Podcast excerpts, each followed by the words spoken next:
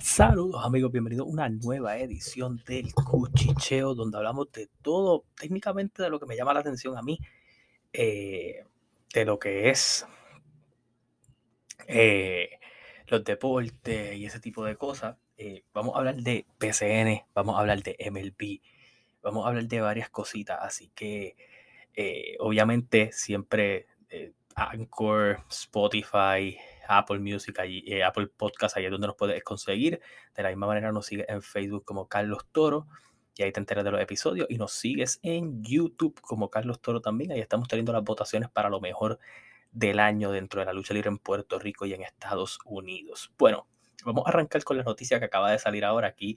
En Texas son las 10 y 56 de la noche, pero en Puerto Rico son las 12 y 56.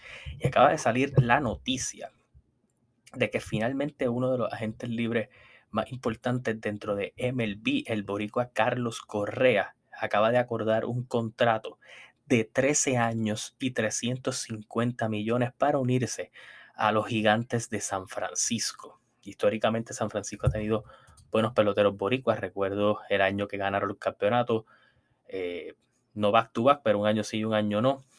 Eh, con, con Ángel Pagán, con Buster Posey, eh, Jonathan Sánchez estuvo por ahí también, su cubo en esa, en esa escuadra. Pero eh, Carlos Correa, que es un gran pelotero, creo que al final del día tomó una gran decisión, no solo yéndose a San Francisco, que es un equipo que puede mejorar bastante, que hace dos años ganó 107 juegos y aunque le falta bateo, eh, ha logrado hacer un gran trabajo eh, en, ese año que firmó con los Twins, eh, básicamente a 14 millones ese año, y podía resalir de su contrato. Así que al final del día, eh, el muchacho termina firmando, bueno, 14 no, terminó cobrando casi 30 millones ese año, y cuando lo viene a sumar, desde la agencia libre del año pasado y contando lo que hizo este año, firmó casi 14 años y 385 millones, que es espectacular. Él es grandioso en su posición. Así que eh, increíble lo que está haciendo eh, lo que, esta firma de Carlos Correa, eh, un gran contrato, así que están haciendo muy, muy buen trabajo. Dentro de la NBA han salido unos nuevos cambios que va a haber para los premios que se va a estar dando durante la liga. Eh, ahora cada premio tiene su nombre, de la misma manera que los de las finales de conferencia son los Larry Bird y los Magic Johnson. Ahora el MVP va a ser el Michael Jordan Trophy. El Defensive Player of the Year va a ser el Hakim Olajuwon Trophy. El Rookie of the Year va a ser el Will Chamberlain Trophy. El Six Man of the Year va a ser el John Havlicek Trophy. El Most Improved va a ser el George Mikan Trophy y el, New Clutch Player of the Year el Jerry West Trophy. Eh, medio raro eso del Clutch Year y todo lo demás, pero vamos a ver qué se termina dando. Dentro de la NBA también, y corrió y como no lo pude cubrir, lo voy a aportar ahora. Eh, Champs, creo que uno de los, Champs Charani, uno de los reporteros más importantes después de Adrian Wojnarowski, y salió de una de unos trades que han estado sonando, específicamente los Lakers eh, buscando un trade con Detroit para adquirir a, Bojan Bogdanovic a cambio de probablemente Patrick Beverly, Kendrick Nunn y un pick de primera ronda. De la misma manera, un, las conversaciones que hubo entre Phoenix con Milwaukee y Houston, que iba a haber un, un cambio de tres equipos que llevaría a Jay Crowder a Milwaukee, una gran ayuda defensiva para ellos y que básicamente los convertiría en grandes favoritos también. Eh, cuatro picks de segunda ronda de los Bucks eh, y, uno, y varios jugadores en general a Houston. Y Phoenix recibía a Eric Gordon y a Ken John Martin Jr.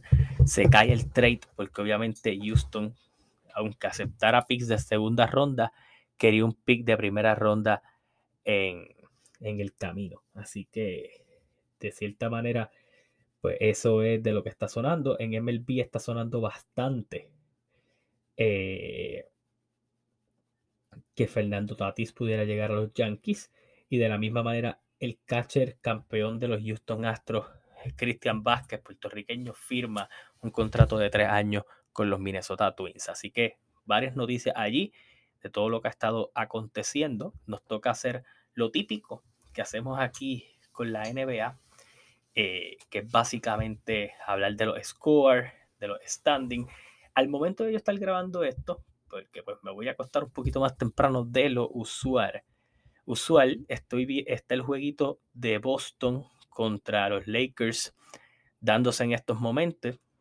88-88 eh, Celtics contra Lakers.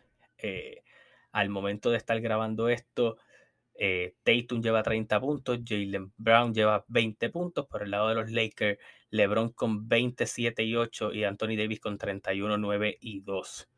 Vamos a ver qué se sigue suscitando en ese juego, pero vamos a hablar de las demás scores. Philadelphia 76ers derrota a los Sacramento Kings.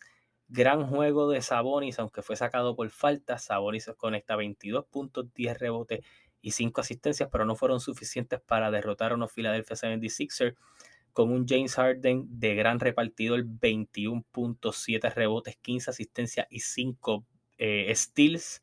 Y un Joel Embiid de 31.7 rebotes y 2 asistencias. Bien acompañado también por Tobias Harris con un 21, 7 y 9. Este juego eh, fue 123 a 103. El juego victoria de 20 puntos. Muy cómodo para Filadelfia este jueguito.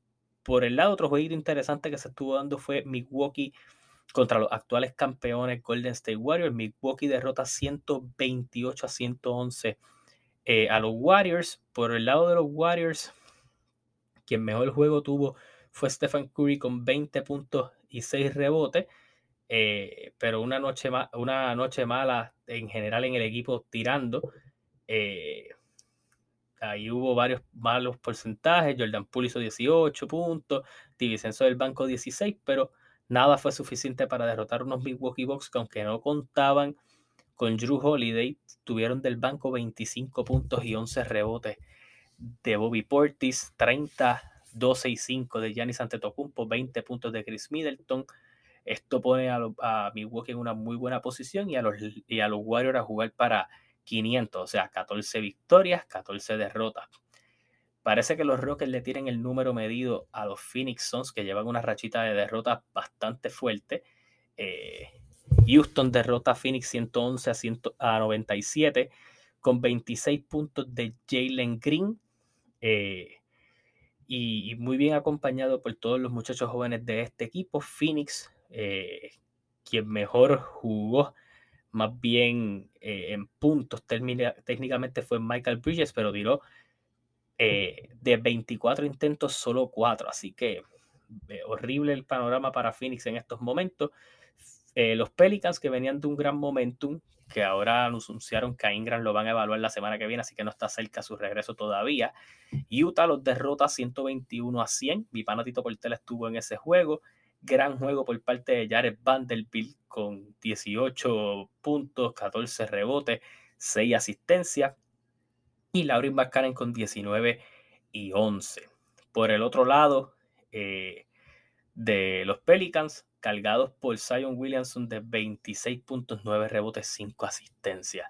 Les soy bien claro, me gusta mucho cómo están jugando los Pelicans, se han vuelto una amenaza en el, en el salvaje oeste, pero eh, pues eh, Utah está jugando un gran baloncesto colectivo en estas últimas semanas en general y desde el principio de la temporada.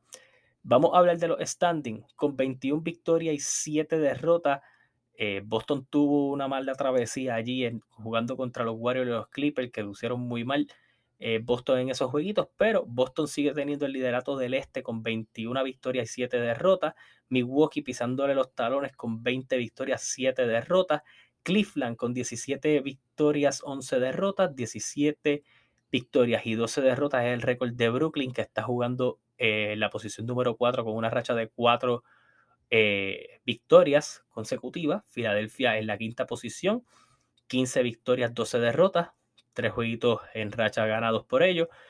Eh, los Knicks han venido jugando un buen baloncesto últimamente, eh, están en la sexta posición con 14 victorias, 13 derrotas y una racha de victorias de 4 juegos. En la posición número 7 y 8, Atlanta e Indiana están empatados con récord igual de 14 victorias y 14 derrotas. Toronto en la novena posición con 13 y 14. Milwaukee, eh, Milwaukee no, Miami, que ha sido una de las decepciones de la temporada, eh, jugando para 13 y 15. Chicago, otra decepción de la temporada, jugando para 11 y 15. Washington para 11 y 17, Orlando para 8 y 20, Charlotte para 7 y 20 y Detroit para 7 y 22. Que comience la operación eh, Wembayana allí.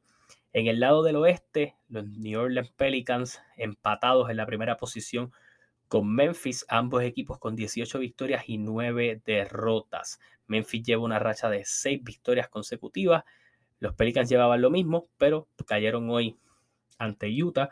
Denver en la tercera posición con bastante ventaja eh, de dos jueguitos básicamente sobre Phoenix con 16 victorias eh, y 10 derrotas. Phoenix con 16 victorias y, y 12 derrotas. Portland está quinto con 15 y 12 pisándole los talones a Phoenix y de la misma manera los Clippers en la sexta con 16 y 13. Así que si la racha de derrotas continúa para Phoenix pueden caer, hasta la sexta posición del standing. En la séptima posición están los Sacramento Kings con 14 y 12. Utah con 16 y 14 están en la octava. Pero vamos a explicar algo bastante sencillo. Si los Clippers pierden, eh, básicamente ellos eh, caen con Utah a esa posición. O sea, aquí todo el mundo está bastante pegado. Igual pasa en las posiciones de abajo, donde Dallas, que está en la posición 9, está jugando para 14 y 13. Eh, Golden State en la 10 jugando para 14 y 14, Minnesota para 13 y 14, los Lakers para 11 y 15, Oklahoma para 11 y 16, los eh, San Antonio Spurs para 9 y 18 y Phoenix para 9, este Houston para 9 y 18. Así que interesante el panorama en la NBA, pero nos toca hablar del Mundial de la FIFA y es que ya tenemos el primer finalista de esta FIFA World Cup eh, y es básicamente mi equipo, eh, Argentina, con, con tres goles por cero, eliminan a los subcampeones de la pasada Copa en Croacia, tres goles por cero. Leonel Messi conecta un gol, al igual que Julián Álvarez conecta dos goles dentro del juego con unos tremendos pases por parte de, de Messi. Eh, en este caso, y si, y si uno viene a ver lo que ha hecho Messi durante este mundial, que ha jugado espectacular, no solo los goles que ha hecho, pero los goles que ha asistido eh, están espectaculares. Así que tremendo trabajo el que está haciendo Messi y obviamente inspirado con probablemente ser su último mundial y buscando llevarse ese trofeo. Así que esto es lo que está pasando en general. Eh, bueno, otra noticia y esto es de BCN. Está corriendo fuerte, no solo el rumor, pero la propuesta de tener tres refuerzos por equipo, que era algo que primero como que los jugadores no les había encantado en otras ligas ha funcionado bastante bien el tener tres refuerzos, aunque lo que se espera es que este tercer refuerzo tenga que ser obligatoriamente parte de la Liga de las Américas. Esa fue una, una idea que había funcionado en el pasado con otras ligas. Me parece que pudiera funcionar con esta. Vamos a ver qué termina pasando. Si es tres refuerzos, obviamente se va a tener que invertir más dinero. Los, los, jugadores del patio se van a tener que fajar un poquito más para entrar en la liga pero también dispersa un poco las cosas porque aunque puedes tener hasta tres refuerzos, no significa que los vayas a tener. Así que nada, eso es todo por esta edición del Cuchicheo. Gracias a ustedes por el apoyo constante. Así que nada, se cuidan. Hasta la próxima. Nos vemos.